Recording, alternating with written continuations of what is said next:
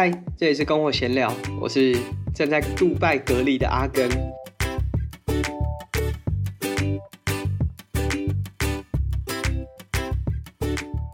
如果大家现在在听我们的节目，然后觉得说，哎，声音音质不是很好，无论是整体节目上的音质，好像有一些杂音，或者是说我自己本身阿根本身的声音不是很好啊，只是因为。啊，我从南非飞到杜拜之后，在第二次的 PCR 检验是阳性，所以我就被隔离在杜拜的饭店里面。那因为我也没有任何的录音器材，我现在是用 GoPro 加媒体套组。那因为媒体套组有比较好的收音效果，所以我是用录影的方式把声音、影像都先录起来。那之后我会再把声音额外拉出来去做剪辑。那另外，我自己本身的声音呢，是其实我在南非就有拉肚子的症状，就是如果以 COVID 的症状来说，就拉肚子。那但是因为我在南非并没有检测出来，其实我也没有任何呼吸道啊，无论是胸闷啊、咳嗽啊都没有。任何症状都没有，但我隔离期间，就是在杜拜这段期间，也就开始有一些小咳嗽啊，都不影响整体的生活，或者是也没有什么太大的不舒服，饮食啊、睡眠等等都很 OK，但是呃声音就稍微有点受到影响，主要是鼻音啊，所以声音听起来不是很很好，希望大家多多见谅。这一集是我们的 EP 二十九。所以我们会在下一集呢，会有一个 Q&A，所以如果大家有任何的提问，都很欢迎大家利用 Apple Podcast，或者是我们有开启语音信箱，大家可以利用这些平台提出你的问题。那在呃我们 KP Epic 比赛期间，其实我们还是有预录的嘛，我们有两集运动员的个人品牌经营，其实收听率并不是太好，那也在我的预期当中。第一个是我在比赛期间。其实主要 push 的都是我在比赛期间的一些资讯，所以在 Podcast 只有上架当天做了一些分享。那另外就是这其实是一个很窄的议题，毕竟会收听的大概也只剩运动员，或者是也许你在做一些社群媒体，有一些兴趣可能才会听。那不过呃也有收到一些很正面的回馈，就是他们听了之后呃提供了一些想法，所以我觉得。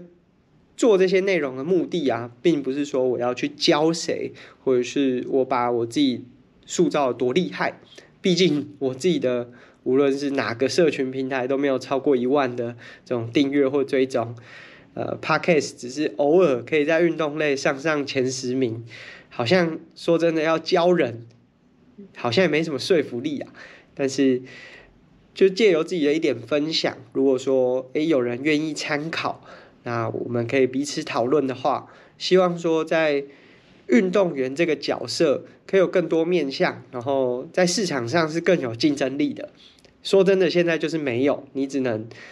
拿着你的某些片面的成绩去争取一些资源，然后在这种小小的市场里面，好像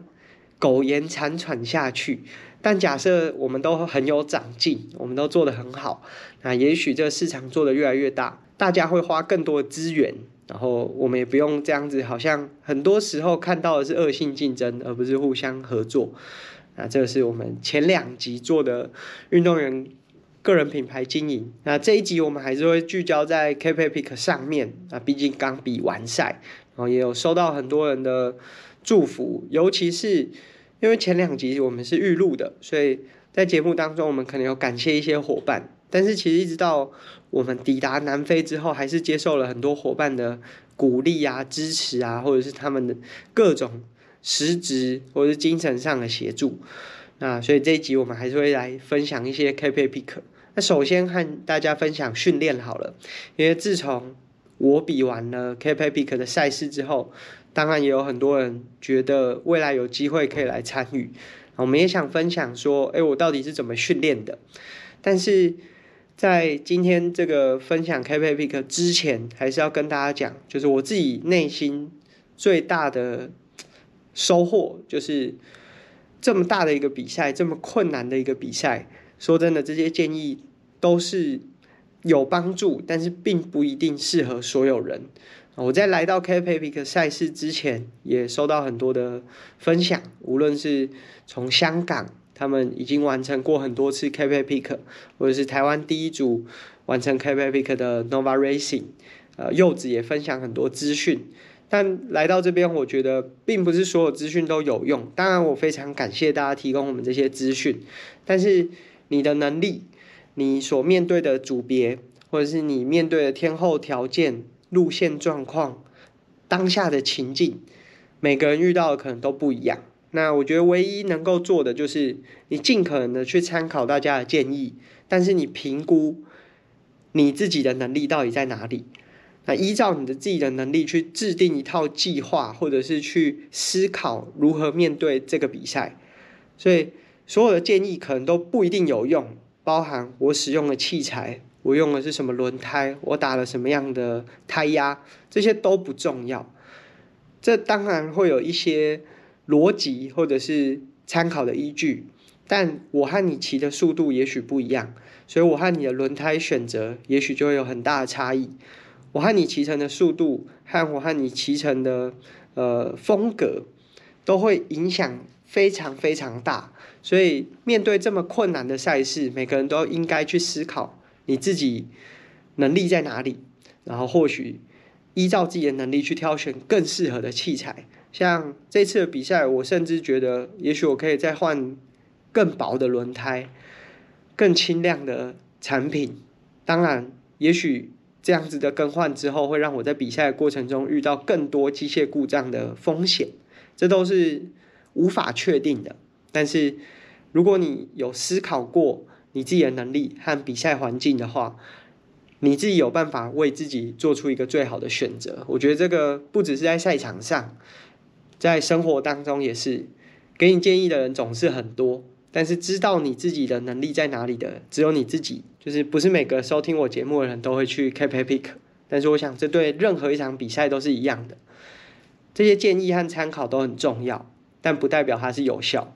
我们就回到就是这次去 k a p Epic 的训练。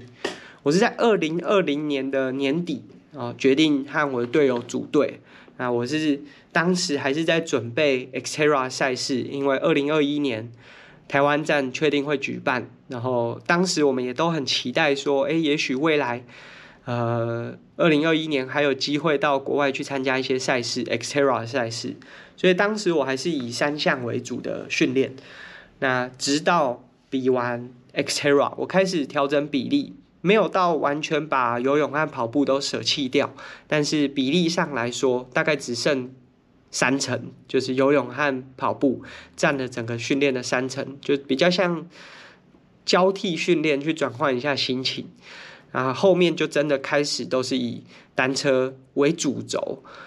那在二零二一年的五月到八月啊，我的重点都放在把有氧底打好。然后当时我是已经进到 specialize 工作，所以其实工作上会有一些时间上的难处。就是你比较难像过去自由工作者的身份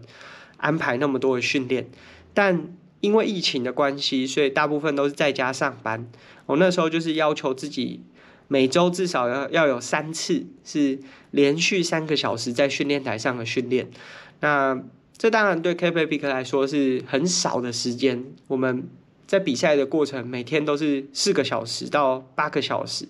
所以三个小时其实是很低的。一个门槛，但是我就想说，就慢慢来，每周三次，然后在这三个月，那因为疫情的关系，几乎都是在训练台。那训练台其实也让训练的效率变得更好。那接下来就是遇到了全运会，我是非常认真的在准备全运会。然后我那时候的心里也是想说，我利用全运会相对来说是一个节奏比较快、有强度、技术要求也比较高的赛事，所以呢，我就是在。九月、十月这段期间，把这两个面向，就是强度和技术，尽可能的去提升。因为接下来如果我要开始骑长距离，我就比较不可能一直去提升这些技术或是强度的面向。所以我在二零二一年的九月、十月全运会赛期的前大概一个半月，就是不断的去做强度啊，然后比赛的技术路段去提升。让自己骑到那种，就是即便我很疲劳，所有技术路段我都可以顺利的骑完。那这个也包含就是在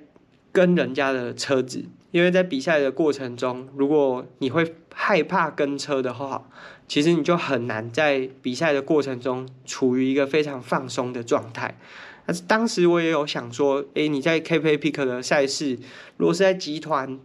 连续的下坡，如果你都会怕，那你就是一直把自己的位置让出去，就有点像在 F1 的赛事里面，你每次过弯就一直往后掉。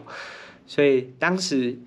这个二零二一年的九月、十月备战全运会的期间，我把所有的焦点都放在强度和技术上，但不代表没有长时间的训练。就为了准备全运会，那时候每周的训练量也大概都是十五个小时、十八个小时，所以其实也算是就是非常大的量。然后接下来我大概休息了一个多月，因为呃有 Lava X Trail，其实不是。非常困难的赛事，我指的是说它的成绩不是非常高，所以我就维持我原我原本的训练状态，然后减量，就可能下修到大概每周只有十二个小时的训练量。那直到比完 Lava X Trail 也稍微做一个缓和，因为如果大家把这个时间点往回推，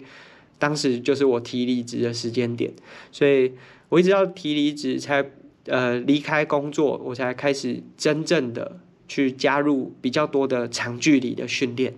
所以也就是说在，在呃二零二一年十一月以前，我都是把呃目标放在技术性和强度上面。说真的，这个跟 KPA Peak 本身会有一点点差异，因为 KPA Peak 说真的不太需要这些面向。那我之所以会把这些放在前面，是因为。我开始准备长距离之后是比较难去一直维持强度的，但是比赛强度是非常重要的。即便在 KPA Peak 这么长距离的比赛当中，你也很有可能遇到很陡的坡，呃，很高强度的这种集团，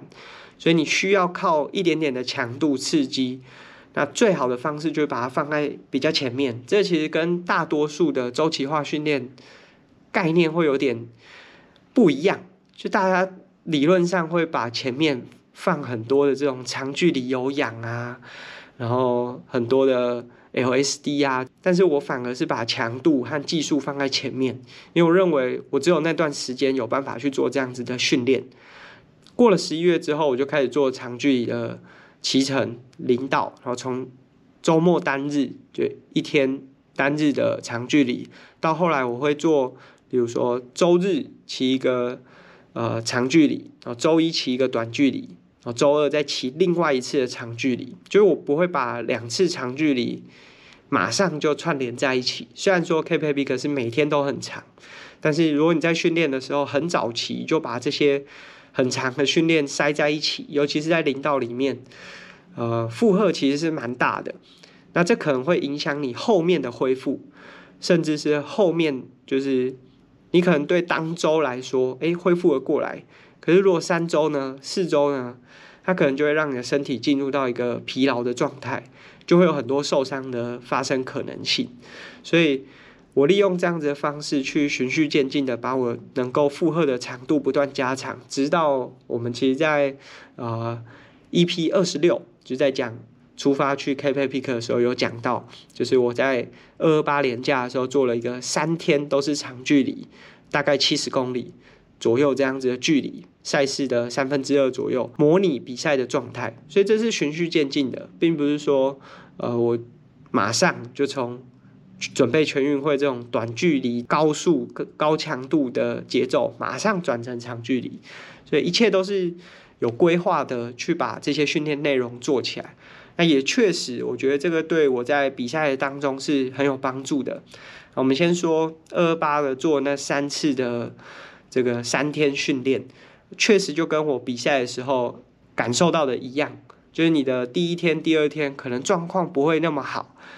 但是你会慢慢倒吃甘蔗。但是你要知道自己的临界点在哪里，然后循序渐进的去增加，然后在比赛的过程中。掌控强度，尤其是在前第一站、第二站。那在全运会那段期间去做的这些强度啊，或者是我们会有跟其他同样都是要比全运的选手做练习，所以我们会跟车。那这样子的训练也让我的技术变得更好。就是大部分的赛道，就我讲的是 KPI 克赛道，就我都可以，即便我身体很疲劳、很喘，我下坡是不需要花太多的心力。那在越野的时候，跟公路比较不一样，就是下坡你可以非常的 aggressive，就是很激进的去冲那个下坡，然后甚至做强度攻击。那你你也可以就是比较缓和的，但这前提是你的技术够好，不然如果技术不好的前提状态，你可能在下每一个坡，你都是胆战心惊，然后你都要花很多的专注力、很多下肢的力量、很多核心的力量、很多上肢的力量，去缓冲掉这个所有路面带来的挑战。那这就会对于 k p p i c k 这种很长距离的比赛来说是很辛苦的，所以。我当时做的这个训练的决定，我觉得是很正确的。就是我先把我的技术提升到，就即便我再怎么疲劳，我面对所有的技术坡路段，我都可以放松身体的去骑。不代表我可以骑得很快，但是我可以骑得很放松。那这个对长距离来说，代表你有休息的时间。所以这是我从呃二零二一年比完 Xterra，其实当时就已经确定。二零二二年会去比 Cap Epic，所以这是我的训练规划。从这种训练台，感觉如果有在骑越野会很排斥的一个训练方式，但我利用这个方式去提升我的基础有氧，然后强迫自己每周三次以上三个小时，我在训练台上很有效率，但很无聊，超无聊。那在全运的时候去提升自己的技术和强度，我把它放在训练周期的很前面，因为后面我就没有时间去管这些东西了。但是它的提升呢是不会不见的。那到十一月到比赛三月这段期间，就是循序渐进的去把自己的训练时间拉长，然后去模拟比赛的节奏，包含补给。那这是我是在训练上也确实收到很好的成效。当然。我只能说这是建议，就是并不是每一位选手都适合这样子的训练方式。因为像我如果可以在全运期间专注强度和技术，其实那是我可能好几年前就一直累积很好有氧基底。假设大家如果未来想要比 k p e p i c 或者是这种长距离的赛事，你一开始就从强度开始，有可能就受伤了。所以这只是我自己的训练方式，和大家做一点分享。那在比。这个 K P P 的时候，然后也遇到很多很有趣的人啊。首先是，诶，我们这次因为有买了一个呃接驳的 package，所以我们是有安排司机和按摩师的。那我印象很深刻，就是我的我们的按摩师，他是一个，他叫 JD。然后我们在聊天的时候，他就一直问我说：“啊，我最喜欢的运动是什么？”我想说：“哎，怎么会一直问我啊？我就来骑登山车啊，怎么还问我说我最喜欢的运动是什么？”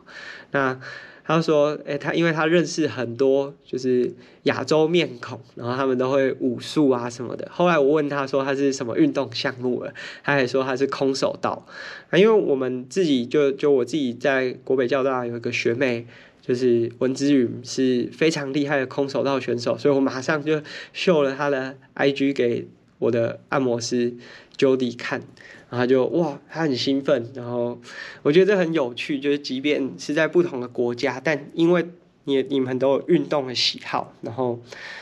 并不是一定要骑车才会彼此有一个共同对话的话题，那个感觉是很有趣的。然后他分享，因为他们之所以会来这边，然后担任按摩师，是因为他们在大学期间，就是他们现在就是在修，呃，其实应该可以跟我算是在台湾修的学系是类似的，就是这种运动训练啊、运动伤害相关的科系。那就是在聊天的过程中，我甚至发现他是。南非 U 二三的空手道国家冠军。那在赛场上遇到的一些选手也都蛮有趣的，包含呃跟我们同车的就有这个西班牙的 Ironman 选手。那你可以知道说，诶，他们并不会感觉好像就是玩公路的就是一挂，然后玩越野就是一挂。他们是大家都很乐于去尝试各种不同的运动。那他不只是玩 Ironman，他是。呃，Ironman 在他的分龄组当中，国家冠军，甚至他在 Kona 的排名也是在前十名，所以是真的蛮厉害的一位选手。然后，而且他也就是非常热情的跟我们呃互动啊，打招呼，甚至在我要从啊、呃、南非离开那天，他还请我吃了晚餐。当然，我也回送了他一些小礼物，就是我们自己准备的一些小礼物。所以，我觉得在比赛过程当中，这是比起比赛更能能够让你留下印象深刻的一些片刻啊。那另外是，就我在最后一站的时候，我已经没有队友，因为我队友就是确诊，然后他就没有办法参加最后一站的赛事。啊，我是自己一个人骑，那骑一骑有一个陡坡，然后就是印象很深刻，因为这一对父子啊，前几天都一直跟我们在前前后后差不多的位置，然后他们很显眼，因为他们的队服就是挪威的国旗，所以我对他们印象很深刻。那在最后一天，我就看到，就是这个其中年纪比较大的是爸爸，他有点骑不太动了，在一个很陡的爬坡，那段爬坡真的很长，又臭又长，四到六公里，然后有非常多超过二十趴以上的陡坡。那其实我已经知道说，今天对我来说是不会太困难，然后一定骑得完，所以我就顺手推了他一把，然后这个。这个挪威的爸爸他很惊讶，就是因为他儿子其实是骑在前面一点点，然后要准备等他，然后很惊讶，哎，怎么会有人推他？然后他就很感谢这样子。然后后来我们就骑在一起，然后这个挪威的父子，他儿子就说问我说是从哪里来的？我说台湾，他就说他几年前有来到台湾比过环台赛，哇，那就是一定是有职业等级或者国家队等级的选手，所以他也对台湾有很多的。美好的印象，在这期的过程中，其实我们会不断的遇到不同的选手。那因为我们毕竟不是呃 Top Hundred，就是前一百名那种，真的一定要拼到你死我活去争取这个 GC 排位的选手，所以相对来说会有比较多余裕去跟其他选手互动。所以就在这个过程中的互动，感觉都真的是蛮好的。那大家一定会很好奇说染疫。其实我在从台湾来到南非的时候，就已经有一个觉悟，就是来这边是非常容易确诊的。那这毕竟不像是，呃，也许是一场田三项，或者是呃一般的比赛，它就是一天就结束，所以你可以尽可能的保护你自己。说真的，我来到南非的前四五天，真的是非常的认真。在做自己的防疫工作，就是我离开房间或者是离开呃原本的空间，我一定戴口罩。然后吃饭的时候，我也会先用酒精消毒餐具，消毒我的手。如果有机会，就会洗手。然后尽可能的，就是骑完车就赶快换衣服啊，等等的，就是任何一点我都做得非常的仔细。啊，直到就是真的开始比赛。说真的，你会发现防不胜防，就是无论是补给站啊，或者是比完赛的空间啊，甚至是你自己同车的伙伴，就这个完全没有办法防啊。所以我当然还是会尽可能，就例如说离开饭店就戴口罩，搭车戴口罩等等的。可是我当时心里就已经觉得说，即便我做的再好，只要我们这一车有一个人确诊，我们都逃不了。啊没想到这个第一个确诊的就是我的队友，那我觉得也没有办法避免什么，因为我们在住宿的过程当中，就每一天都在一起，吃饭也都几乎都是在一起，所以这几乎是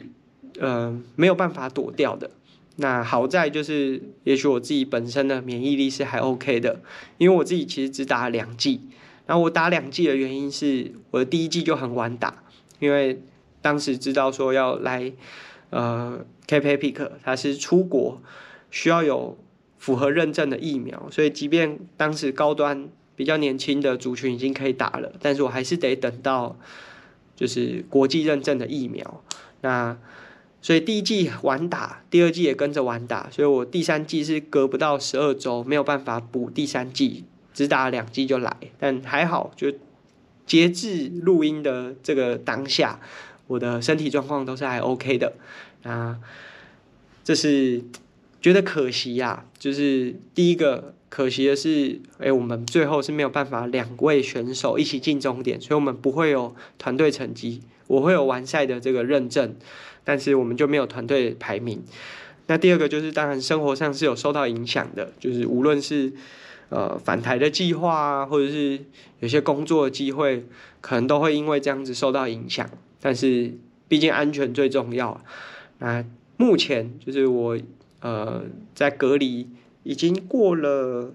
五天了，五天的时间。那目前就是已经从刚隔离进来开始咳嗽，到现在我已经不太会咳嗽了，所以我想身体的状况应该已经是慢慢在复原，所以也希望是有好的结果，然后可以赶快回到台湾。那在这一趟来到 Cape Epic，说真的，我觉得已经做得很不错了，就是无论是骑车的表现，还是我们自己在社群上的分享。这次我在比赛的期间产出了十六支的影片。那有一半呢是赛道的分享，就是我几乎每一站，除了第五站没有，因为第五站的时候我的三六零相机有点状况，所以没有办法做什么赛道的拍摄。所以除了第五站没有做赛道分享，每一站都有这个赛道的三六零角度，呃，分享的画面。那另外这十六支影片的另外一半是加入分享的内容，那可能是分享。赛事的心得啊，有些是分享一天当中 K P P 课到底是怎么进行的。我想这或多或少对未来如果有兴趣来参加比赛的伙伴都是一些帮助，然后也也许让更多人认识不一样的赛事类型，然后认识一个不同的环境。那其实我也很想，就是让这些呃品牌商也好，或者是。有意愿支持选手出国的一些厂商，知道说，其实这些东西是有价值的。那过去其实我有看过很多，就是拿了高额的赞助，但他出去国外，说真的也只是为了圆一个完赛的梦想。我当然觉得每个梦想都很有价值，可是当你拿那么多的资源，其实我觉得有更高的责任和。义务去把这些东西分享出去。说真的，我们这次来到 k p e p i c 几乎是没有赞助，就是当然有一些器材上的赞助，可是多数的这些器材啊，是原本就在我们手上的，而不是为了我们比 k p e p i c 而增加出来的。那当然，我们很感谢这些品牌商，就是持续的关注我们，然后愿意支持，但是。说真的，我们就是自费来参赛。我们自费来参赛都已经做到这么多内容的产出了，那其他获得更多资源，能够在赛场上，或者是他可以出国的这些选手，是不是应该做更多？那当然，我觉得要做更多是很难的。我只有一个人，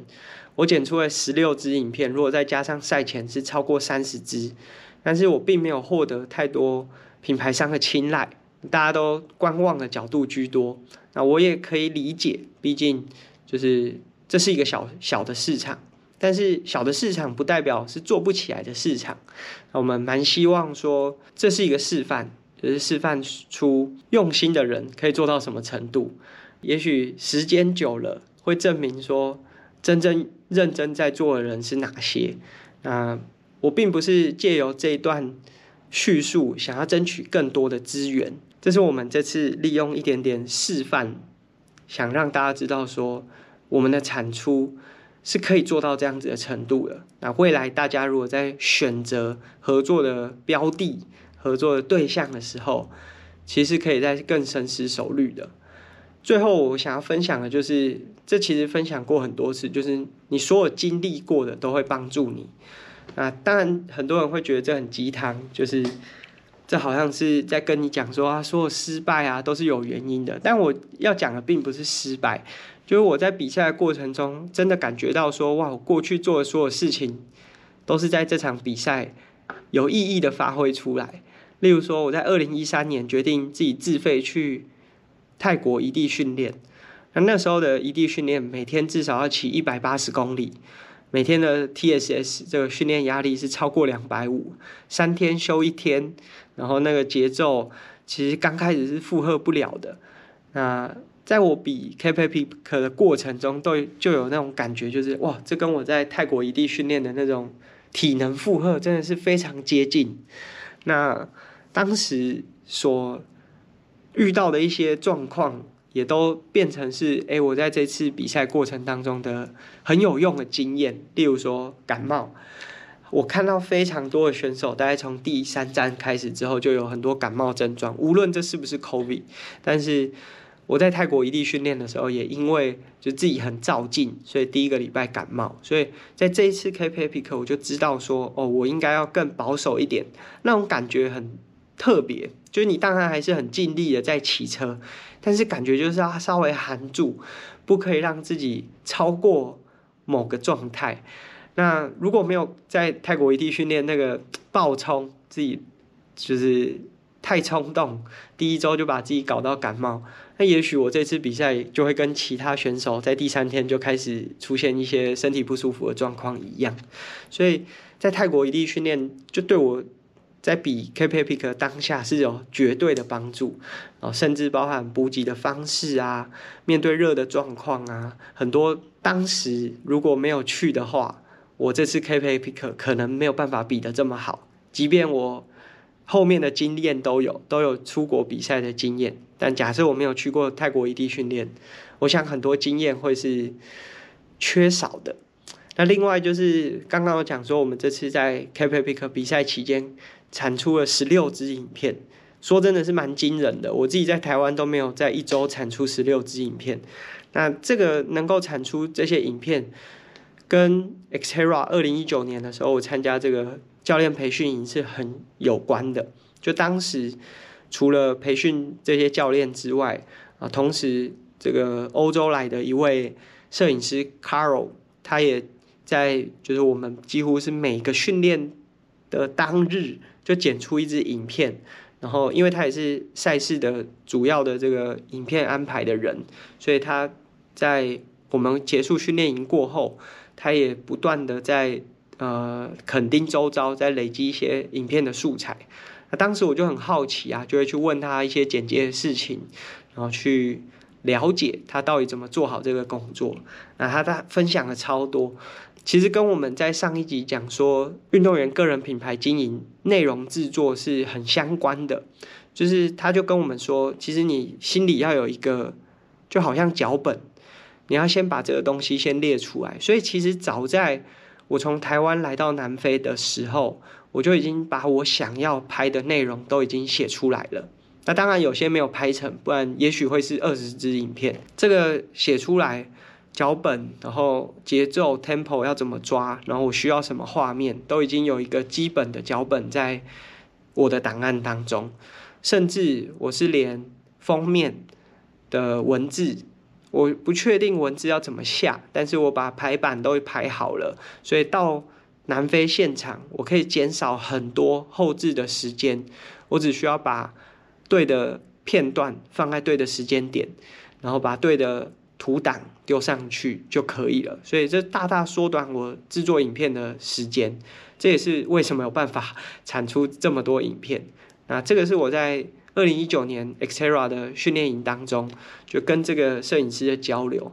那我觉得在每个人的生活当中，一定都有很多可以学习的东西。那只是我们选择要去学它，还是不去学。